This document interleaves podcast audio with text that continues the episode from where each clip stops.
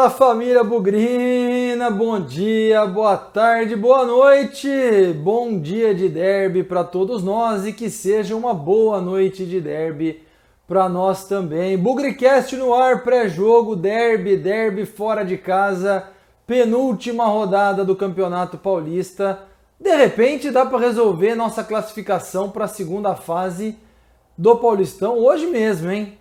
A vitória fora de casa pode ser fundamental, pode ser não, né? Vai ser fundamental não só para consolidar aí nossa campanha no Paulistão, garantir matematicamente a vaga para a segunda fase, como também para tirar uma casquinha do rival, tirar uma casquinha do adversário, quem sabe aí descer a avenida com três pontos no porta-mala do busão para a festa da família Bugrina. É sobre isso que o Bugricast pré-jogo vai falar. 5 de maio, mais um derby na nossa história, o número 199 ao longo desses mais de 100 anos de rivalidade. Vem com a gente que o Bugricast tá on. Bugricast, o podcast da torcida bugrina. Mais uma vez aqui a gente faz o reforço do nosso pedido. Se você estiver acompanhando o Bugricast no YouTube pela primeira vez ou por uma das primeiras vezes, a gente faz quatro pedidos muito simples. Se inscreva no canal, você vai ver ali o cantinho para você se inscrever. Clica nele para fazer parte aqui dessa comunidade do Bugricast no YouTube. Depois, nesse programa aqui, você tem duas missões.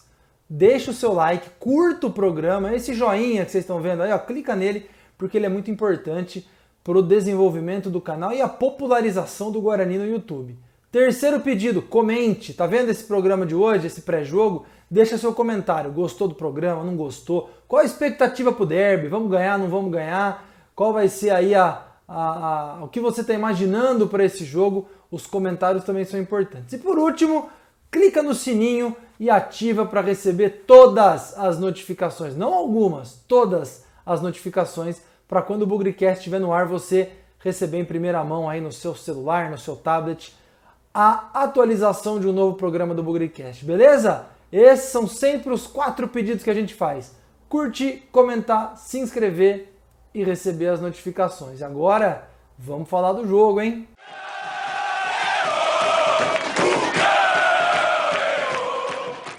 Para falar do jogo, a gente sempre começa com o boletim do Guarani. E ele é feito, como de costume, pela jornalista Fernanda Machado.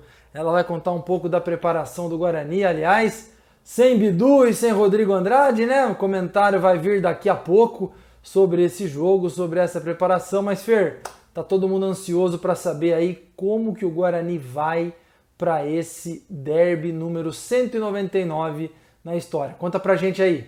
Fala Pezão e todos os amigos do Bugricast. Vamos para mais um boletim de informações do Guarani e este jogo é para lá de especial para o torcedor e para a cidade de Campinas. Afinal, é dia de derby, é dia que o coração bate a 300, 400 por hora, é dia para jogador se entregar ao máximo e colocar seu nome na história do clube. O Guarani enfrenta o rival nesta quarta-feira, dia 5, às 21 horas, no campo do adversário. Para o derby de número 199, o técnico Alan Al não terá à disposição dois atletas, o lateral esquerdo Bidu e o volante Rodrigo Andrade, ambos expulsos ao final da partida contra o Novo Horizontino no último domingo. Com isso, Eliel e Índio são os principais candidatos para assumir as posições assim como aconteceu contra o Santo André. O provável time do Guarani para enfrentar o adversário tem Rafael Martins no gol, Pablo, Thales, Ayrton e Eliel, Bruno Silva, Índio e Andrigo no meio e Júlio César, Bruno Sávio e Davó no ataque. A arbitragem do clássico ficará a cargo de Vinícius Gonçalves Dias Araújo, ele que esteve à frente da polêmica derrota do Guarani para o Palmeiras no último dia 30 de abril. O derby desta quarta-feira ganhou um tempero diferente. O Bugre chega embalado por duas vitórias e vem numa crescente muito boa. Tem o Andrigo como principal destaque, é o artilheiro do time, é o nosso camisa 10 e tem deixado a torcida bugrina bastante feliz e satisfeita com o seu desempenho. Vale também o destaque para Bruno Sávio. Ele que vira e mexe recebe algumas críticas do torcedor, mas temos que elogiar também quando o jogador vem sendo peça fundamental no time.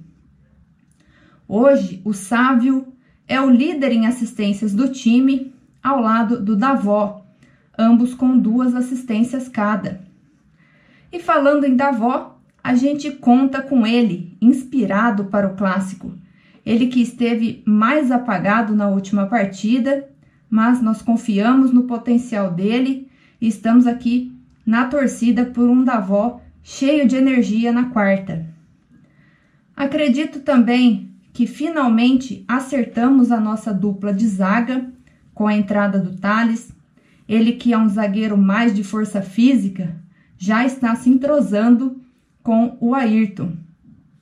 O Bugricast falou com o Thales, inclusive, na entrevista coletiva desta terça-feira, que antecede o derby.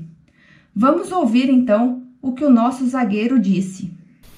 É, em toda a minha carreira eu sempre fui um cara que sempre teve liderança. Isso é veio comigo desde desde pequeno. Essa raça, essa vontade, isso é isso é meu. Não tem como tirar. Eu não sei jogar de outro jeito se não for assim. Então o torcedor pode esperar que eu sempre vou me doar ao máximo, sempre vou tentar ajudar meus companheiros ao máximo. É isso que o torcedor pode esperar de mim. É, grandes jogos junto com o meu time, mas eu não vou fugir disso. Essa é a minha característica, é liderança, vontade, se entregar 100% no campo. Então, o torcedor pode ficar tranquilo nessa questão que eu sempre vou, vou tentar dar o meu máximo e sempre vou me entregar ao máximo na partida. É, galera, tudo indica que podemos esperar do Thales um zagueiro que zagueira, no estilo Domingos de ser. Brincadeiras à parte, hoje o Bugre ocupa a segunda posição do grupo D, com 14 pontos, atrás do Mirassol, que tem 17. Uma vitória classifica antecipadamente o Guarani para a próxima fase da competição, já que abriria sete pontos de vantagem para o Santos, o terceiro colocado, que matematicamente não nos alcançaria mais. Da minha parte é isso, pessoal. Eu espero que vocês tenham gostado. O derby mexe bastante com a gente, fica até difícil expressar o quanto ele é importante.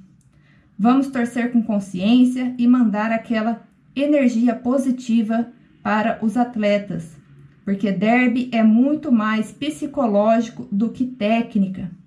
Continuem acompanhando o trabalho do Bugricast.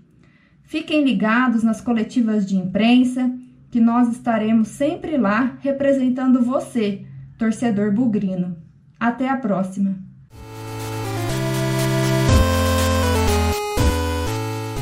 A gente tá careca de saber, né, que nós somos estamos em vantagem no retrospecto do derby. A gente está cansado de saber quem é freguês de quem. Mas nessa hora a gente também sempre chama o Thiago Andrade, o Tiagão, para contar um pouco aí da retros, do retrospecto, do histórico do confronto entre os dois times de Campinas. Tiagão, conta para nós aí que história você tem para contar desse confronto, o mais importante do futebol do Brasil, a maior rivalidade, o derby campineiro. Nós contra eles. E aí, Tiagão, conta para nós.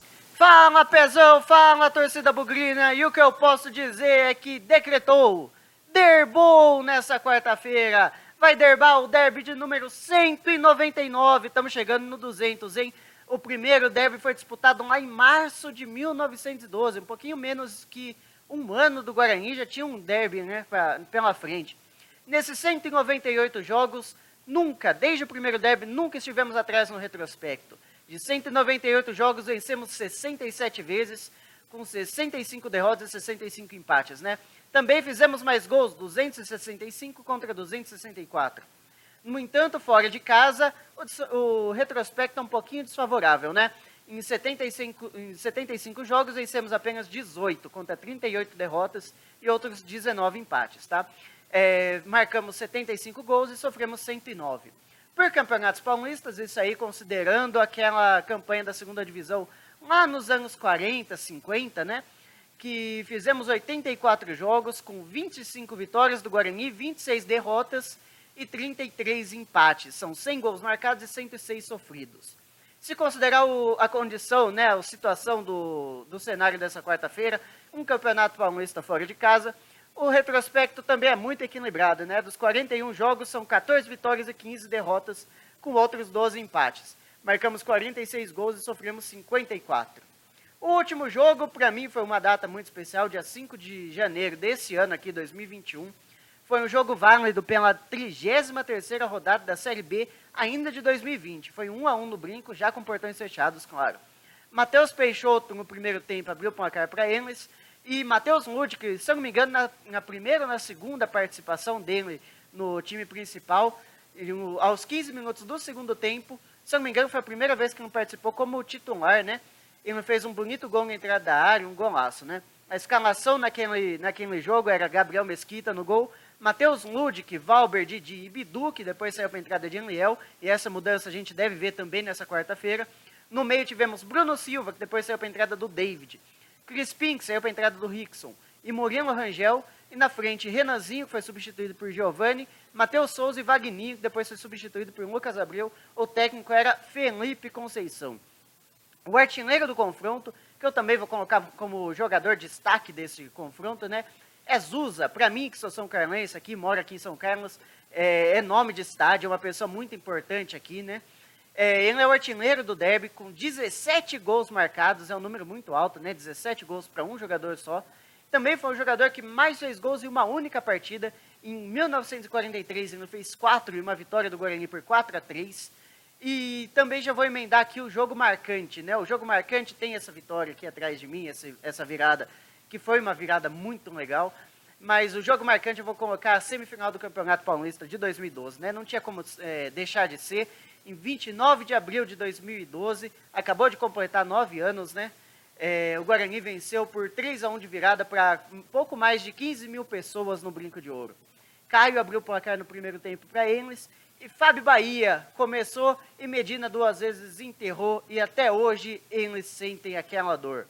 A escalação daquele jogo era então Emerson no gol, Osiel, Domingos Neto e Bruno Recife na zaga Everton Páscoa, Fábio Bahia, Danilo Sacramento e Fumagalli, que depois saiu machucado para a entrada do Medina, Fabinho e Bruno Mendes, que foi substituído depois por Bruno Pérez.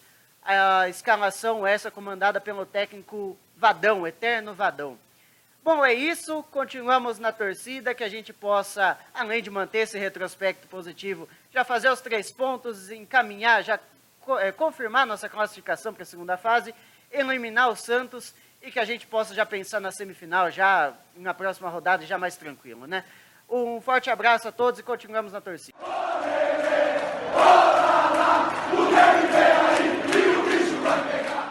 Bom, então vamos lá. Hora de falar do derby, hora de falar de toda a expectativa, né? Um jogo que mexe com as emoções de todo torcedor. Tem muita gente que acompanha o Bugricast que não é de Campinas, que não tem relação com o Guarani, nem com o adversário. Aliás, obrigado por estarem conosco aqui. Mas é uma rivalidade que não existe no Brasil, uma cidade do interior, dois times é, centenários e que se enfrentam aí é, nas mais variadas competições há muito tempo.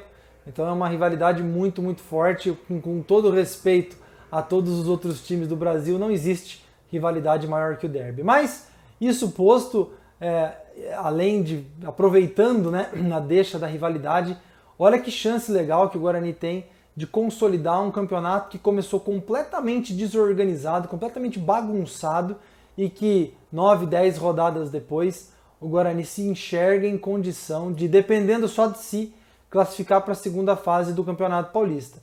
E aliás é interessante porque o Guarani não joga, é, só jogou a terceira fase, a segunda fase do Paulistão por duas oportunidades, 2003, 2012 e agora, quem sabe, 2021. Então, interessante a coincidência, né? 2003 até 2012, nove anos. Nove anos depois, estamos em 2021 com a possibilidade de chegar a mais uma fase de mata-mata do Paulistão. E só depende da gente, depende da gente subir a avenida dentro do ônibus, descer a avenida, jogar 90 minutos e descer a avenida com três pontos no porta-mala, que matematicamente vão colocar o Guarani no mata-mata com o Mirassol. É, mas muito mais do que isso, né? É a possibilidade de um time é, que está com a autoestima elevada, está com moral, está tá com energia pelos resultados recentes, desse time conseguir consolidar uma trajetória de muita dificuldade no começo, ali nas primeiras rodadas, um time desorganizado, um time jogando mal, as peças não se conheciam, durou ali alguns jogos.